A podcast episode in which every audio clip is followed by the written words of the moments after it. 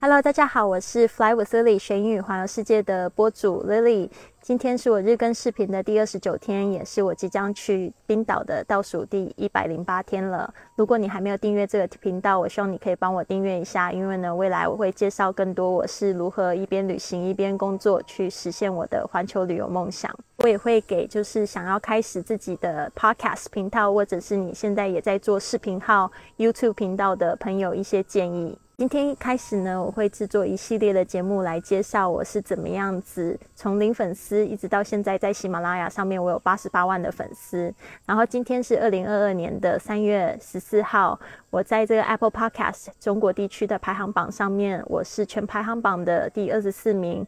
教育排行榜的第五名，也是这个 How to 上面的第一名。那我的播客已经在四十个国家被收听。那我是在二零一四年的四月一号发行了我的第一集这个 podcast，到现在呢已经有八年的时间。但是呢，老老实说，我觉得我过去做了一千多集的节目，好像只是在说嘴。今天呢，我开始在拍影片的时候，我才发现我有好多可以进步的地方。所以呢，我想要邀请大家跟我一起进步。那就是我是怎么样跟 Podcast 结缘的呢？其实这要追溯到我二零零五年的时候，我那时候是大三升大四，刚从这个纽约度假回来，然后我进入了台北的英语广播电台 ICRT 做实习生。那时候呢，我也遇到了一个也是在纽约土生土长的 DJ。那因为我刚从纽约回来嘛，我就跟他特别的要好，他有买到什么样特别的新奇的小玩意，都会介绍给我看。他有一天呢，就介绍给我 iPad Nano，然后那时候我看到 iPad Nano，我就眼睛一亮。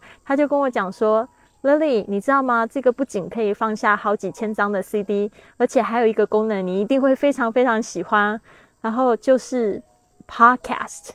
他说的那一句话真的改变了我的一生，因为那时候二零零五年，其实学英语的资源还没有像现在那么多。然后那时候我的唯一的热情就是学英文，所以后来呢，我就不管，我就打工的零用钱，我就全去买了这个 iPad Nano。我记得那个时候好像是花了台币六千多块钱。然后我就会在这个上下班的时候、通勤的时间收听，然后也会在健身的时候收听，甚至在我这个做家事的时候，我也会收听 Podcast 的节目。那时候我听了很多就是英语教学的节目，像是 ESL Podcast。是我最喜欢的英语教学节目。那时候我果真听了这些英语节目之后呢，我的英语听力跟口说就进步了非常非常的多。所以呢，我也想要推荐大家，如果你想要增进你的英语能力的话，一定要多听这个英语的 podcast，还有英语的教学节目。一样的，我的学英语环游世界一定要去订阅。好的，那这边呢就要又快转到二零一四年。我那时候就是开启了我第一个创业项目，叫 Shanghai Greeters。然后那时候呢，这个项目是一个志愿导游的项目，有非常多的志愿导游报名。但是我觉得那个招募啊，还有就是培训志愿导游实在太烦了，所以呢，我那时候就比较迷惘。然后我迷惘的时候，我非常喜欢看书，那时候就接触到了 Tim Ferriss The Four Hour Work Week。这一本书，这本书我也非常推荐给大家看，因为呢，你就会发现原来有很多很有效率的工作方法。那时候呢，我也就是惊呆了，原来就是你可以用这样子的工作方法呢，或者是远距工作的方式，一边上班赚钱，一边可以就是圆你的环球梦想。所以呢，这本书真的影响我非常多，因为他的书，我又开始回去听 podcast，听一些商业的建议。这个时候我就认识了我的这个 podcast 老师 John Lee Dumas，他是 Entrepreneurs on Fire 的播主，然后他的节目是日更的访谈节目，所以那时候我收听他的节目之后，就了解到他会把他的收入就是放在他的网站上，而且呢 podcast 就为他带来了每个月六位数的美金收入，所以那时候我就非常的震惊，而且呢，就是他刚好出了一个。这个 podcast 的课程，我就立刻就报名了。他的课程听了大概百分之十五吧，我就迫不及待发行了我的第一集播客。其实也是被他影响的，因为他说呢，就是做播客你一定要赶快开始，再来就是从这个开始的过程中呢去摸索，然后去看自己有没有办法坚持，然后最最好是用日更的方式去坚持下去。所以呢，我就开始我我的播客的频道，而且那时候呢，也是受他的影响，我就做了非常多不同的主题，还有访谈，还有独白的节目。那时候我有做，就是跟这个上海的老外做了一个访谈，叫 Xpac 你好，还有就是访问一些如何。英语自学成才的中国人，还有就是访问这个在谈异国恋情的朋友们，因为那时候我在谈的也是一个异国恋。还有两个独白的节目，一个是这个不花钱学英语，另外一个是英语老师魅力养成计划，他也是在告诉大家怎么样子成为一个多金又受人尊敬的英文老师。那在这个播这个 podcast 的。这一段期间，其实我非常的快乐。我发现它是一个可以帮助我交到更多朋友的一个工具，也让我的工作呢变得更有效率，可以让我在这个网上教英文。而且就是 Podcast，你可以录一次之后，它可以被很快的分享出去。但是我那时候做了一个半月，每一个节目我都更新了差不多六集的时间。那时候我的收听率还非常的低，但是我那时候就接到一个电话，那个电话就是从这个喜马拉雅制作人。他就打来，他就跟我说：“丽丽老师，我听到你的节目了，你的节目质量都非常的好，但是呢，呃，有一个问题。”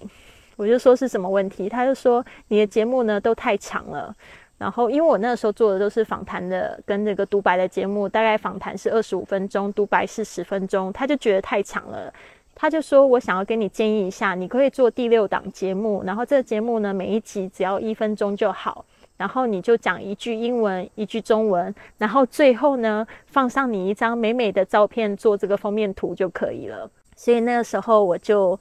有点半信半疑，甚至就是我有点鄙视这样子的节目形式，因为我觉得这样子的话，那不就教大家去听英语 CD 就可以了吗？结果呢？我就还是听他的话，我就做了一个类似这样的节目。只不过我那时候就仿照我当时非常喜欢的 ESL Podcast，我就做了一个一句英文一句中文，但是呢加上一个简短的英语绘画。那时候我就拉着我的另外一半一起做，因为他是英国华人嘛，他的英文已经是母语，所以呢就基本上没有问题。他那时候做的也蛮开心的，果真就像他说的，那一个节目就变成我在这个频道上面最受欢迎的节目，而且呢，就是我本来的这个关注只有一天个位数的关注跟订阅，结果呢，做了那档节目之后，我每天都有一千个订阅。所以这边呢，就要给刚开始做频道的人一些建议。第一点呢，我觉得你应该要现在大量的收听或收看节目，就是你喜欢的类型跟主题的节目。第二个呢，就是你要开始尝试去做做你的这个想要做的类型和主题的节目，然后这个过程里面呢，你一定要去摸索一下，就是你自己的感觉，还有就是说你自己喜欢做什么样的节目，你有没有办法持续的做下去？这一段时间还不需要去买，就是很高级的麦克风，基本上你用手机在安静的环境下面录就可以了。接下来就是你可以观察一下这个平台上面比较受欢迎的节目。呃，有什么？然后你可以就是优化一下那个频道，可以补足它不足的点，或者是它的缺点，或者是做一个，比如说像 ESL，它是中级的节目，我就做了一个给初级。零基础的朋友收听的节目，再就是一我刚才忘记说的，因为我不是很鄙视那样子的节目类型嘛。后来做了一百集之后呢，其实我就开始了有了一点感觉，我也收到了几个反馈，是我非常喜欢的，就是有人会说：“丽丽老师，我特别喜欢听你讲你的旅行故故事。”然后我那时候看到这样回馈，我就非常的开心。我想说，如果你喜欢听，刚好旅行也是我那个时候最想要做的事情，所以我我把我的节目就改成就是一边说旅行故事，一边说英语的这样子的形式，就变成了我现在的节目《学英语环游世界》了。那听到这边呢，我不知道说你有没有什么感想呢？也想要邀请你，就是订阅一下我的邮件列表，在今天的文本里面，或者是关注我的公众微信账号是。I Fly Club 来接收更多的这样子一边工作一边旅行，或者是英语学习这样子方面的资讯。那谢谢你，我希望我们明天见，拜。记得订阅哦。